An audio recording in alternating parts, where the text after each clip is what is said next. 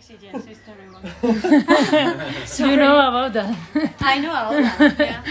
Uh, uh, well, but you could do it better. Yeah. I know, Yeah. It's terrible. Yeah. I try tomorrow. Yeah. no, it's hard. It's hard. Yeah. Yeah. Well, here you don't have to be exigent in the conversation. You know, there is no anything wrong, anything right. Okay. The thing is that uh, we are trying to speak with people about, um, well, about law, about what, with local people or people who live here, because Sure. we think that reading is not enough to understand daily life. So that's why when we came here, uh, it seemed interesting to speak with you. Uh, Because you come from Europe, which is double interesting to see the contrast and to know what you think. How is your life here, or or how was the shock, the cultural shock, if you had when you came, Yeah. or now, you know, and how do you live it? Sure. No, I mean, living here sometimes, just like you said, it's a cultural shock. Where I, I think myself as a quite polite guy. I respect other people, and I don't try to make other people harm. Here, sometimes, even though you don't try, and as far as I know, I don't do anything wrong, you know, but it might still be understood as I'm being impolite. And that for me causes a lot of frustration. Yeah. Uh, when you not you're trying to be polite, but people would understand that you are mean or rude. Oh, because it's like they understand a different thing Yes. about your attitude. Yeah, and sometimes like again, no, no, no. You cannot act like this if you're a man. If you're a woman, you can. for me, man, woman, the Yeah. same. if I speak like this, I don't know. Do you speak like that? I thought I could learn from you. No, no, I'm a woman. You're a man. Okay. Yeah. Okay. Yeah, that's different. I come from Sweden, you know, where it, we have gotten very far in, in terms of genus that a human is a human. You are the person you want to be, or you make yourself to be, you know. It doesn't mean that you're born with a vagina and you have to do that. Or you're Yeah. born with a dick and you have to do that. You understand what I mean? Yeah, yeah, yeah, Yeah. of course. Yeah. Yesterday we were watching. Uh, we we were having a walk and we were observing the kids here playing outside of the school, and there were the boys and the girls, you know, in different Separated. fields. Yeah. And the girls were playing like something of volleyball, but with the feet Feet on the head and, and, and yeah. the head, which was amazing. But apart from that, is that they were playing with skirts. All of them were wearing skirts, Yeah. and they couldn't move properly, so they were hanging the skirt like that and playing like, with their feet and their head to volleyball because they are not wearing trousers. and I was, we were wonder, wondering why, you know, like, is that here in general the gender separation is very remarkable then comparing with Europe Yeah. in everything since they are little Yeah. because as you have kids i suppose that in education no raising up kids here uh, i don't know if you had like you know a lot of reflections about that Yeah, I did. Here you are born into a role. If you're, as, as I said, you know, if you're a woman, you wear a skirt. If you're a woman, you wash the plates. If you're a man, you go fishing. If you're a man, when your work is done, you do what you want. A woman have to be at home, have to take care of either it's young kids or old parents. It's the woman's job, and that you're born into. It's not your choice. That you're born into, Wow. and it's very rare that you would meet people like my wife, which have kind of just. Yeah. I don't give a shit. I do what I want. but that's you know taken. Um, it's not really accepted in this community for sure, because my wife she's very outgoing yeah and she'd speak and she do the things that she want to do. And there is many people in this village who's not okay. Yeah. With that. Yeah. Yeah, I was thinking of that too. Mm. Yeah, yesterday I told you. Yeah. She's too free for this village. Yeah. It's You very, know- very free. It's really free. You know, it's a, it's a woman that she's who she is. You know, you Yeah. can think whatever. She's going to be who he, who she is, and that's Yeah. great. Yeah. Uh, it's not always easy, no? You ask her. If, Yeah. if you if you tell her to change, she's gonna tell you and give you an answer like, you know, when you plant a tree, when it's small, you can you can plant it whatever you want. And when the tree is big, try to move it. It's a great way of thinking. Yeah. yeah, graphic description. yeah, very you know? graphic. yeah and and one of the things that was interesting for us was that no that you you she told us that she came from Luang Prabang and we have been speaking with people I don't know if it's very different life in Luang Prabang to life here like there's very big difference in that um, and uh, she was raised in Luang Prabang and I suppose that after you met her there or where did you meet her because she is not the usual woman in Lao as I can observe so I don't know So like a short, short, long story short, the, the life of my wife. She grew up here ah right and in here in Here, Muang Ngoy, in- in this In house. oh, in this house. Yeah, Okay. or yeah, another house, but here in this land. Yeah. But this house was built during her childhood.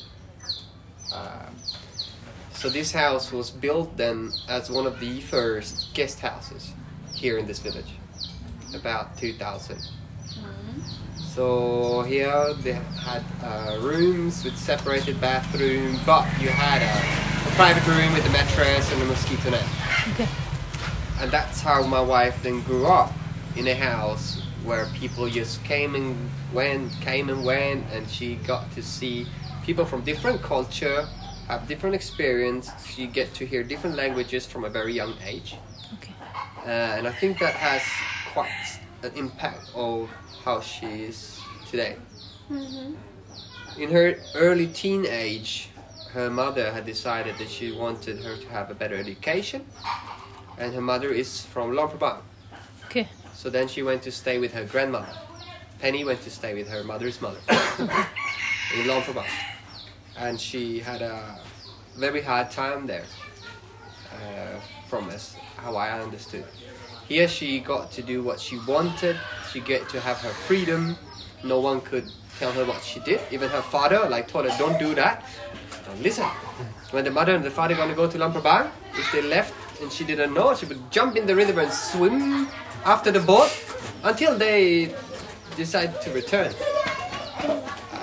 When she went to Luang Prabang, she had to stay with her mother and grandmother, and then things was just changing for her. She said she had to cry like every day because they made her work, they made her, uh, you know, do things which they told her. If they didn't, bamboo stick. Discipline. discipline Uh, yeah. So that, uh, yeah, uh, she speak about the time in Luang Prabang is a very hard time for her. But yeah, sure, I believe.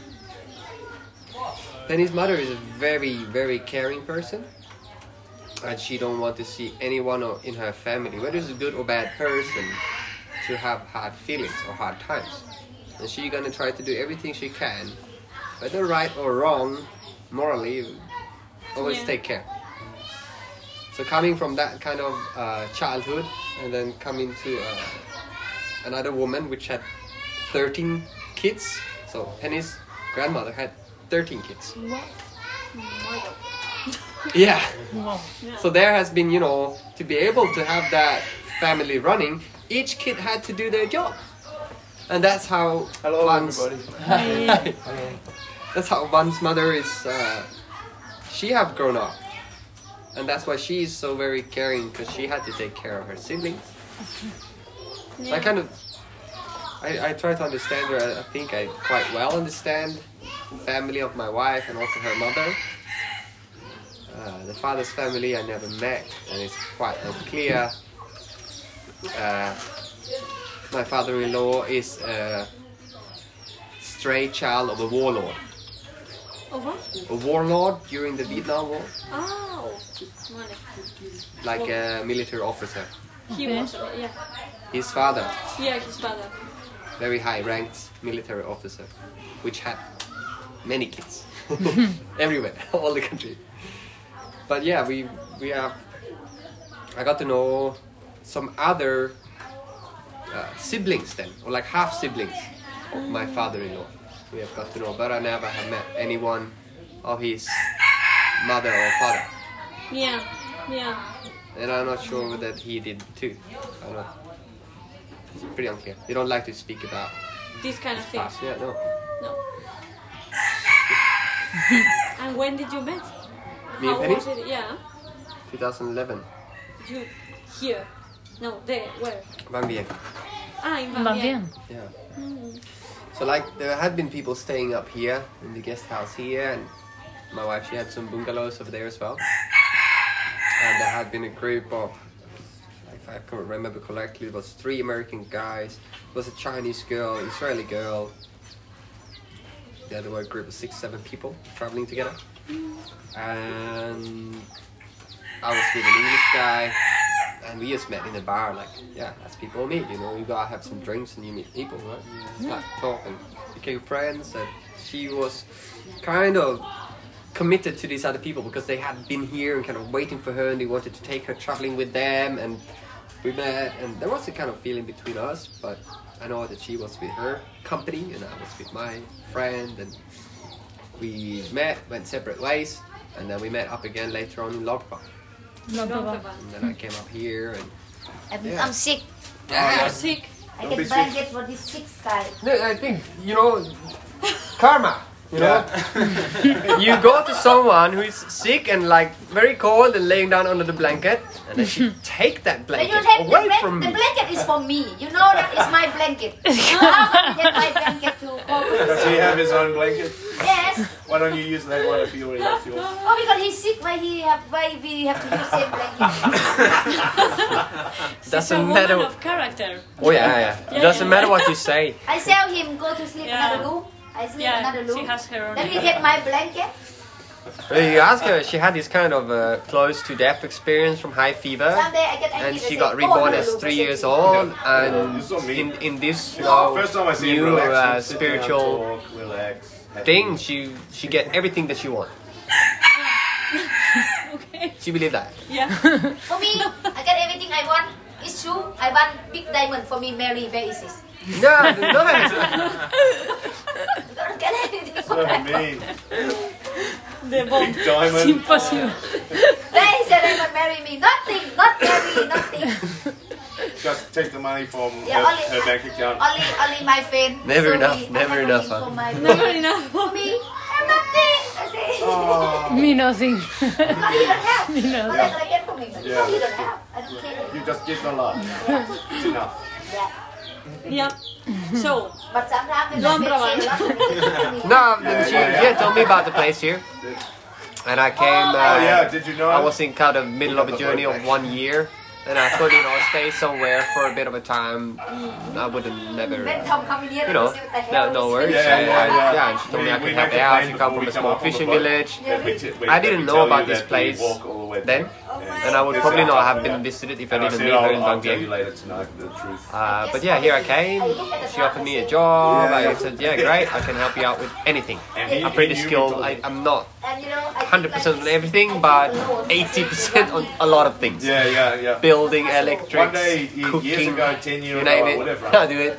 Yeah. whatever, the whole. So yeah, I came here and I really found myself, you know, Now airline, good Yeah. here. I felt okay. Hey, I can make a difference. Uh, and I they could yeah, Yeah. probably live here. yeah. And I also have a very close relation to such a community because I grew up on the countryside in Sweden. okay. Well, my childhood is also like with on a farm For my flight with my auntie, uncle, to cousins all around. Kids growing up, we play together. Uh, when I was five, my parents split. welcome for later. I moved to the city. Everybody but separate ways. Like you've been here before. And yeah. I came here and I kind of felt, even though it's very far away, I felt something very Where's the Germans? home feeling, you know? I don't see them, yes. And I think that's kind of I don't see them, unconscious maybe, but yeah, yeah I felt really home and what these girls felt good with this kind of family setup and you help me, I help you. you know, yeah, so that's one of the reasons which I really like could take the decision to really come here. Because I thought about it many, many times and many days, many hard thinking. Like, okay, you want to do this, but doing this means that you have to give up. The aircon today was just everything else, you know, basically. So maybe it didn't yeah. use so much power, you know. Shh. Today when I leave the aircon on, it's 24, Shh. not like 18 degrees. but I give you a little extra money. Csak cả bà bố mẹ này nán có cái tao mới chọn lương xưa xưa. No, I don't mean that. I think you forgot. Yeah, yeah, I forgot. Yeah. Yeah, but I wasn't on 18 degrees. It was only 24. 18 degrees. No, it was on 24. 24? Yeah. Ah, okay. You were saying that so you were thinking so what power, you had you know, to leave. Mm. That you have to leave everything. Yeah. To come here. But yeah, in the end, I, I was like, you, know, you have nothing to oh, lose. 20 years old. No good. This life doesn't work out. You were 20? Ah. And you can. I'm 31 now. Have you sit next to him. You still have all your life. Cat, cat, cat, cat, cat, cat, cat, meow! Shh, shh. Apa me and you, apa me and you. Is that how you tell a cat to go away? Meow! Yeah, he, he listened. I'll apa iba ini now, Sabah? Yeah, you. He's gonna come back. Yeah, soon I'm gonna kidnap. Okay, when he eat. Yeah. When he eat, finish. Oh, I'm gonna sit down next to you then you're gonna get sick No, no, no, no, no. I'm gonna, I'm gonna ask someone for a cigarette. I want to smoke a cigarette. because I'm really sick now Yeah, but then You go wanna- away. give to him You want no, a cigarette? no, no. because you give to me why you give to me I tried to stay away from you. I tried to not be close. I even went to sleep in my own room. But then you came to take my blankets. You're like, suit yourself. now you No, no. now now now he say like this same like he think I really want to close to him you know? Oh my gosh can't believe that. You know it's good. When he not sleep. Yeah, sure. if he not sleep next to my bed uh, if he not sleep same bed with me it's very comfortable me and my son. Every time he sleep his so his body the head slide down here but his ass is here what the hell is it yes. He sleep like this. and put the arm like this and sometimes I very heavy. When he sleep he don't know anything. I had to put push his ass another side. Hello. Something No, uh, we're coming for dinner later. yes But the guys had a question. I'm uh, supposed to be the translator, so I can Ah. ask you guys. Okay. So yesterday we saw some fishermen by night on the boat, Yeah. on the small boat, and uh, so the guys were interested in sort of seeing if there would be any chance that they could join one fisherman, the other boat, so they could see how they fish and stuff. I know it's, just, I'm not sure it's something organized, but like I figured perhaps you knew some people, some fishermen from here, that they could join in the evening in the evening. Yeah. normally it's my dad but he already gone Uh, it's gone already. yeah Uh, okay. he gonna come back a little bit dark and then come back with the fish But I think, yeah, you Because saw I don't last. think they need some fee to do like for a couple of hours. Of course, they're gonna pay uh, whatever for the time of the of the fisherman.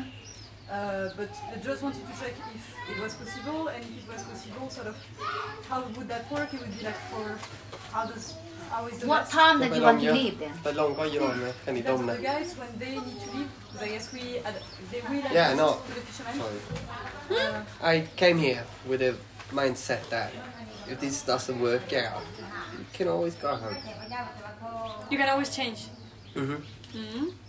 I mean, my Swedish citizenship didn't end because I come and leave, kind of thing sorry. I So I thought, you know, this is a one, Yeah, one time of the- life uh, opportunity, Yeah. and I didn't want to sit 40 years old and then think about this Lao girl in Laos. Like, why didn't you? Uh, for sure, Just- there would be two. Try. Yeah. Uh, me, I may join if there is space, but not sure. But yeah, I I'm, I'm here. Maybe I Some days it's, just two people. it's, it's great. Some days uh, it's very far away, you know, from your friends and family.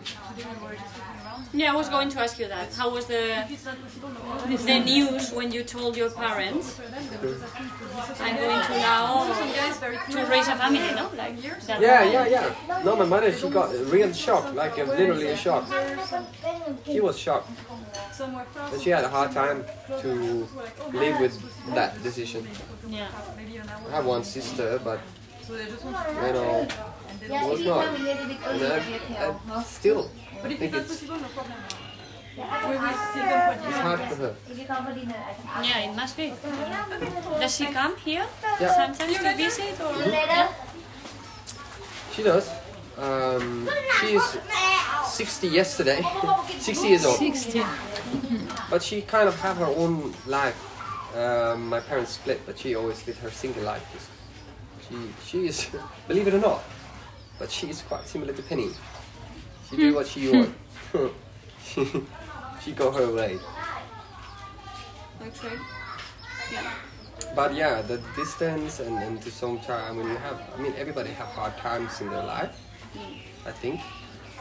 And sometimes you, you need to have, rely on friends and family, and here it can be hard. If there is a, such a hard time, or me and my wife, we have a hard time, it's very hard for me to find an escape or somewhere I could go and feel I have my uh, Refugee. warmth and, and care and, no? Yeah, yeah. Yeah. It's difficult making friends, real friends here. In the village, yeah, in Lao, no. And why the difference?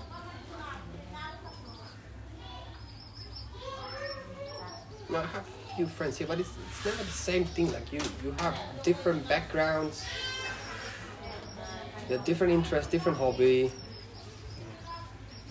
and um, I had from the first day here, I thought I had good friends until the day where I needed some help back. You know? Okay, so I help you, I help you. It's okay, I'm a friend, you know. And then the day I need help back, necessarily not the same effort back, and that can be. Then you lose kind of this, oh, you're my friend feeling. Yeah. You feel like, okay, no, you just take advantage of me. But it's because uh, the meaning of friendship is different here, or or not? No. Not necessarily. But I think uh, just because I'm the husband of Penny and she is the person she is, and, and not everybody can feel that they are on the same level it. with her, then it can be hard, I think. It's curious. And you were living in Sweden, both of you, No. for a while or not? No. Okay. only the first year after we met, she came with me for a couple of months uh, to Sweden. As I said, you know, if we're gonna become a couple, you're gonna come with me, and I want you to visit my family and my friends, and, and to understand a bit more of like Western culture and how. Just because you're born in Europe, you're not born, you know, with a silver spoon in hand. Yeah. That's really curious. I think about it. Yeah, no, it's the the, the, the mindset, you know, towards people here uh, with from a Western world is kind of many people have the, the point of view that there's always money, money, money, money, money, money, and but I've seen, you know, and I can understand that. And first of all, people, if you stay in Laos, for example, you're only gonna meet people who travel. So people who travel, apparently they have enough money to go abroad and to travel, you know. Yeah, yeah. So the person who do not have enough money to travel, they're not never gonna meet, and they're not gonna be able to see those hardships and understand the full point of view of the community and how Yeah. things are. How do you say that? Sesgo. In Wow. English. Yeah, es eso, uh, es lo que estaba diciendo. Yeah, You're you have speaking like about uh, a, a selection, a pre-selection Yeah. of the people who come here. People who come here are not representative of all Europe. yeah, No. your vision is not balanced, so you only Not see one side. you only see one part of that people. The people who travel, that have middle age, blah, blah, status, have money, Yeah. whose priority is traveling and not being with the family maybe or in the neighborhood, no? all that stuff. Mm-hmm. And they only see that people. Yep. People just spend money. Yeah. I mean, yeah. But so I wanted to to make sure that uh, yeah, she would understand that my family is like this. We have a farm, like a big farm, but you know, we, we are workers in my family. We work hard. Um, we also have, but yeah, that, that's for, for hard work, you know. Nothing comes just, as a I said, silver spoon in hand. No, shovel in the hand. if you if you dig a lot, maybe you get a silver spoon eventually. no, but you understand what I mean, right? Yeah. Yeah, yeah, yeah. Yeah, you were working class. Yeah. Yeah. And that is ama- it's really nice to that you say it because I think it happens too in Europe. When you see uh, when you think of Sweden, there is a stereotype, you know, and it happens with with us that we are in the south of Europe too. No, you see, you know, you only see the um, lights or the easy part of uh, it's a society as any other. And what was her, her reaction when she went there? Did she, did she tell you anything like, this is shocking for me, or I didn't expect that, or No, not really. it was easy for her? Yeah. No, yeah. Because many things happened during that journey. In two months. yeah. No, as I said, like my mother didn't. She was shocked, you know, and, and then the relation, the first kind of interaction between my wife and my mother, it was quite harsh. yeah, there was like a rivalry, a strange thing. A bit, yeah. Yeah, well, it's normal. My mom was like, no, this is my son. And she was like, no, this is my husband. Yeah. Uh, yeah. I think the first reaction from my mother was kind of, oh yeah, this, this woman have uh, co- gained control over my son on, on good and bad. But, yeah. Now it's okay, you know, she's used to it. And she been here, she's seen, she's uh, know what we're doing. She can put, you know, uh, how can you say, she can touch, feel, she understand uh, and she can see that I'm happy. She can see that I enjoy what we're doing. You know. In the beginning, she was very unclear, and she had pictures like, "Yeah, okay, you fell in love with this girl, and they're gonna take advantage of that you're a foreigner." And Yeah, I know. That idea is terrible, eh? That is so common that if the person is from other part of Europe, it's going to take advantage on you, and if she's woman, more. it's, it's terrible. It's terrible, but it's like that, yeah. It's there are many cases. Many, cases. There, there are many cases, but you know, I think you need to know the person. Yeah. So I mean, uh, then the, the reaction had been different between my parents. um, but my dad, he even came to, with his wife. They came to stay here even for one and a half year, just because they want to show that they have our, that they should give us full support, and they want to uh, really make my kids to know who they are and that grandma, grandpa, you know, who is this, and they they give me hundred percent, you know, uh, support and commitment. with your family. Yeah. So my dad and his wife. My mother, she's a bit more, you know, like a younger mind. You know, she's not kind of ready to be grandmother in that sense as my dad is ready was ready to become a grandfather. And how about the kids growing here? How do you see that? How do you see? How do you observe? Mm, I think it's. I mean, it's good. We try different things. Uh, before the pandemic, we had a nanny in Luang Prabang, and four of our kids actually stayed and went to school in Luang Prabang. We had a nanny and an apartment, and worked okay until the pandemic came because then they kind of started homeschooling, and it's like homeschooling. And okay, then it's better they come home, and then the school was starting, but the delta was bad, and it's like okay, so until everything is figured out, until our economy is back on track, we let the kids stay here. And in Sweden, is it is it usual to have kids in boarding schools, or um, not in boarding schools? It's because we were in Nong Khiaw and we were in a school and we went to speak with the teachers. Uh-huh. so that they could explain to us how was the, the education system, how did it work. And they told us that the distances make difficult to go to school. So there are a lot of kids, 60 kids, Yeah. that they are sleeping in the school, like a boarding school. No? And I don't know if in Sweden, for example, is usual that or not, and how is to live your life with your kids in other place. You know, like uh, I don't know because it seems that for them is more common or they are used to it. Maybe uh, maybe I'm wrong, but it seems I don't know if in your case it's the same.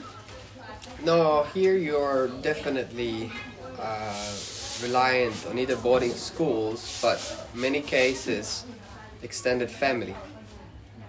So let's say if you have family in Luang Prabang, as we have, okay, it would be natural for our kids when they need, they could stay with the family in Luang Prabang, and that's kind of an unwritten law in the Lao community. In Okay. a big family, you would help each other Okay. out in this sense. To, in the big picture, improve the standard of your family. Oh, yeah. Here is the society is built on families rather than in individual as we have in Europe. It's way more individual. Here, it's The always with the big, the big family, uh, and and you listen maybe to your family more than what you listen to the law. You could break the law because of your family, Yeah. Well, Yeah. kind of thing, you know. Yeah, it's like the moral of the family, it's or the law of the family, maybe it's over of the um, law, or the official law. Yeah, Yeah. many Yeah, times. yeah. That in the gypsy community is like that It's- too. yeah, you it's know? very similar. I was working Mm. with gypsy community for a long time, and the gypsy law is over the law. yeah, Yeah, it's similar. Yeah, and they and they are big families, and it's true in Spain. For example, our grandmas. Well, for example, my aunt uh, went to Madrid because uh, she stayed with her aunt. Yeah. Meanwhile, she was at the university. Yeah. But it was like 40 years ago or something Yeah. like that. No? So maybe before we were more less individualistic. I don't know. I bet. But it's because of opportunities. Uh, I mean, the industrial revolution and everything, which happened a long time ago now, but it's what, what our community have developed to.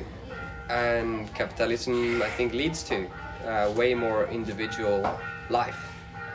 Because you do an education and you do very, you educate yourself in a certain way, Hmm. and you make a career in that very narrow Specialization. yeah. Yeah.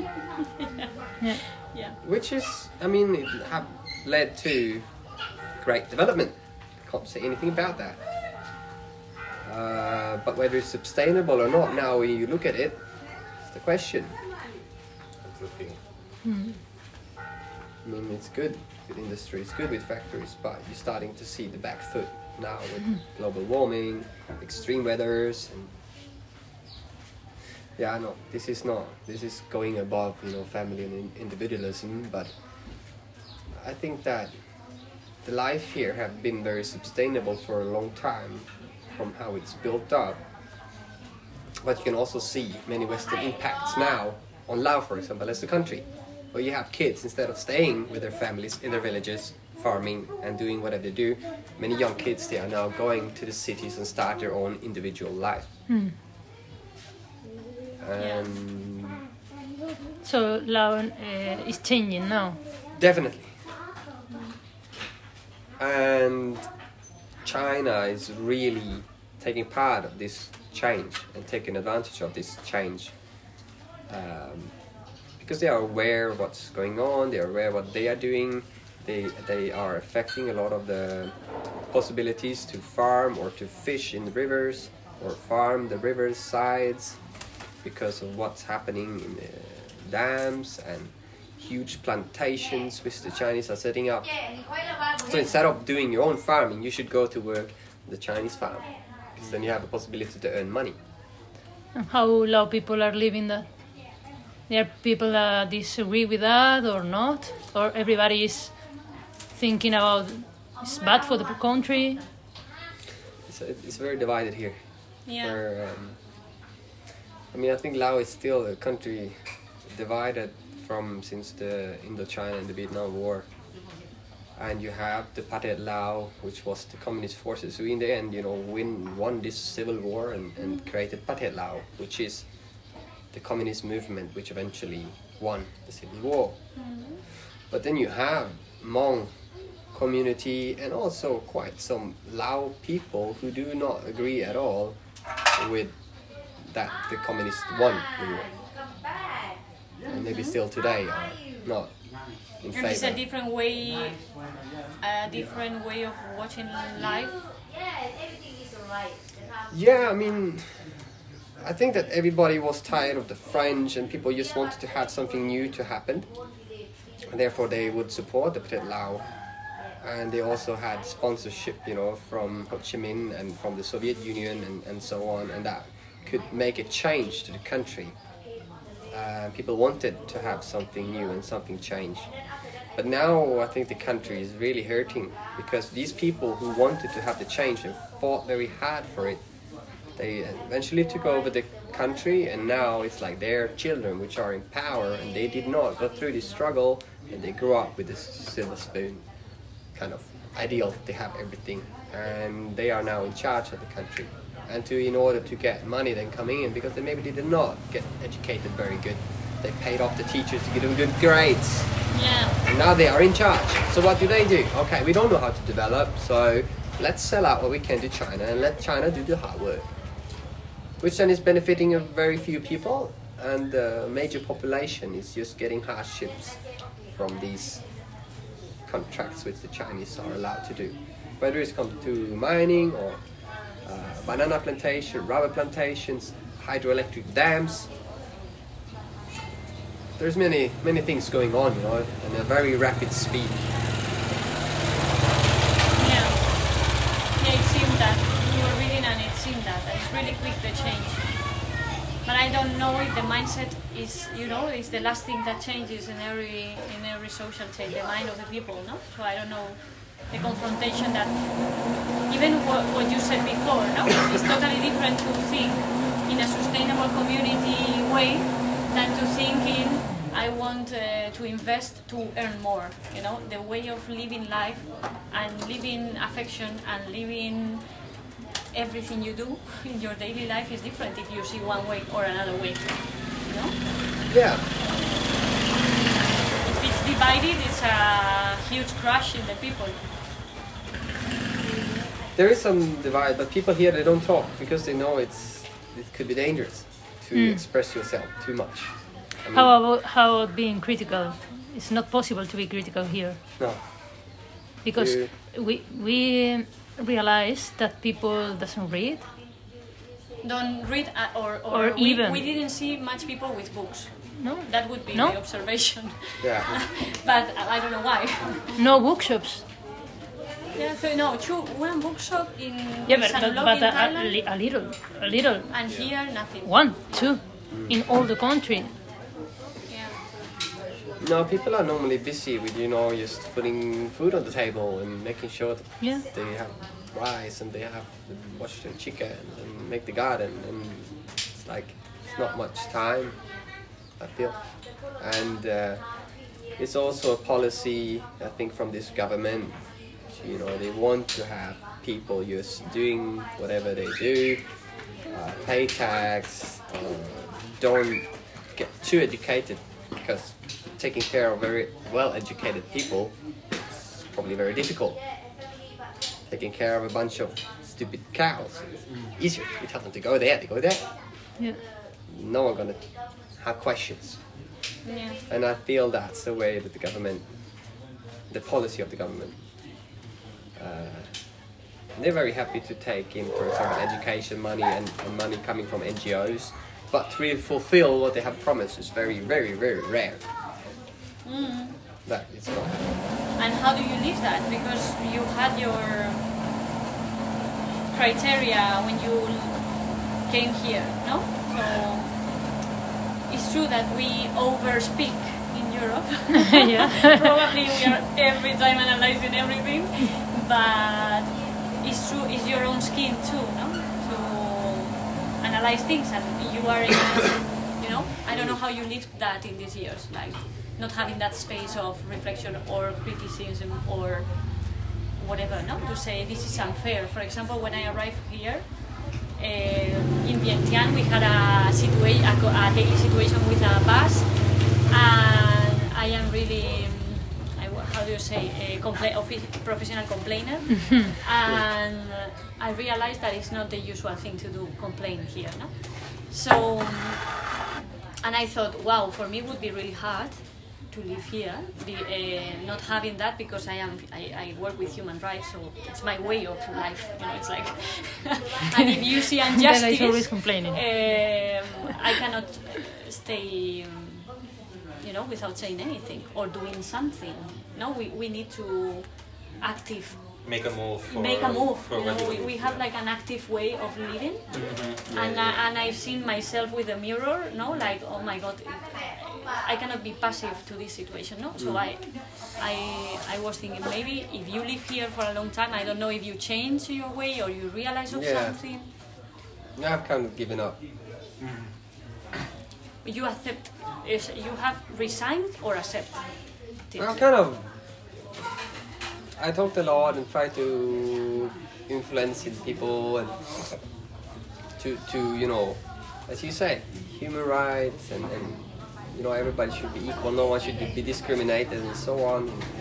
Speak to people and yeah, I got in situations and I've been in jail, you know, in Laos. You've been in jail? Yeah. For complaining. for um, rising up against some people which I should maybe not have. I didn't like their opinion. I didn't like what they were doing. And I made that sure. Yeah. And yeah, no, I've been through hard times here too. So I'm kind of, hmm, just whatever. Yeah, chapters. Yeah. Dark chapters. I focus on what I'm doing and doing my race and I do my family and it doesn't if the people do not want themselves to listen and to have as I said you know human rights and develop their uh, society then there's not much you can do you're just going to put yourself in danger Yeah, of course, of course. Yeah, yeah, yeah. so then after a while it's like hmm, okay well if you want to live like this up to you Yeah. It's not your battle. No? But then you hear like people talking on the street, ah, this is no good, this is no good. So now I'm just like, you know, but you don't do anything about it. I've tried, I've tried. I got jail for it. it's like, no, no, I'm not gonna continue. Yeah, of course. Yeah, and I was thinking about the kids, you know, your kids, because, you know, it's like living in, you know, you have your education Yeah. and you are educating them and you see them and something happens and it's, uh, it must be a challenge, you know, to, to, so that's why I think maybe you, you go to Sweden or you come or, or the education with your kids, Yeah. you know, they, they are going to be of the two worlds. and it's for me, it's like a, I, I, wow.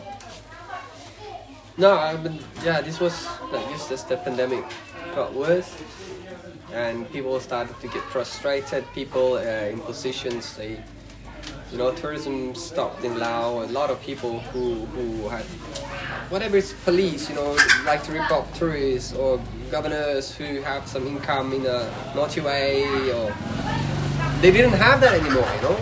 Yeah. Well, they were And then they are very desperate to try to find problems with other people. Create problems so that could like try to find. And yeah, no, I'm not in favor of that. I was like, hmm, I don't want to give you money. No. Do what you want.